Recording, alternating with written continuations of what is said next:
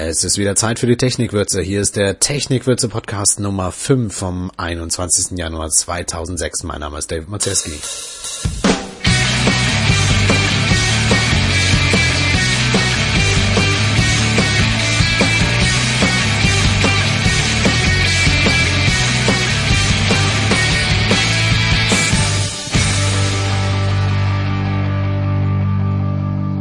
Grauen Theorie im letzten Podcast heute mal wieder was Aktuelles. News. Wer im 21. Jahrhundert seine Webseite relauncht, sollte dies gefälligst professionell machen und Webstandards verwenden. Alles andere ist Kindertennis. Das sagt zumindest die Webseite Vorsprung durch Webstandards, denn die haben in ihrer neuen Serie Failed Redesigns Made in Germany die Webseite von Focus Online analysiert. Dabei heraus kam eigentlich nur Ernüchterndes. Äh, von Barrierefreiheit haben die noch nie was gehört und so richtig an Webstandards orientiert sich diese Seite auch nicht. Der Erik Eggert hat sich zwei Tage Zeit genommen und die Webseite nachgebaut mit semantisch schlichtem XHTML und CSS. Und diese Lösung hat es in sich. Sobald man diese Webseite nämlich im Browser vergrößert, skaliert nicht nur der Text mit, sondern die Navigation, die Bilder und sogar die Flash-Filmchen der Werbung. Äh, denn sämtliche Größeneinheiten von eben diesen Elementen wurden nicht mit absoluten Maßen angegeben in Pixeln, sondern in EM, also den Einheiten.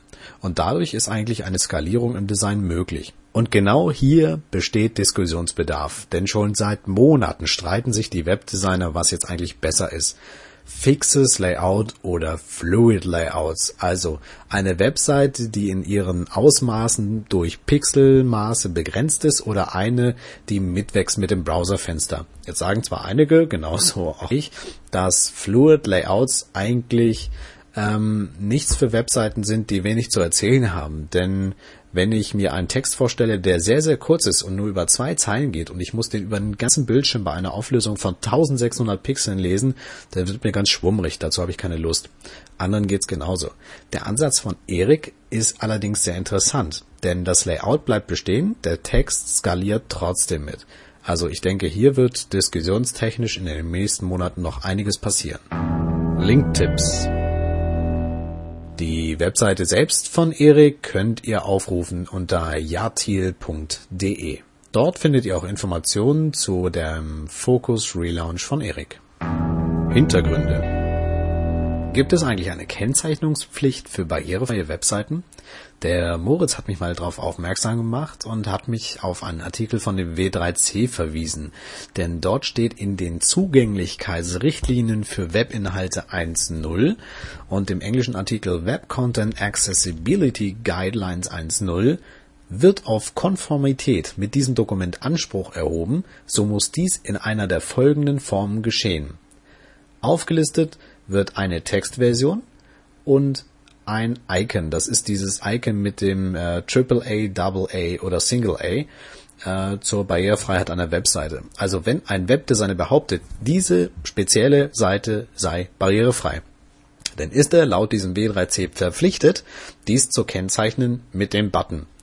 Nicht jeder Webdesigner ist natürlich verpicht darauf, seine Webseite mit diesem Button zu verunstalten, sofern er diese Webseite eben als barrierefrei darstellt. Als Alternative bietet W3C natürlich an, einen kleinen Satz stellvertretend für alle Webseiten online zu stellen.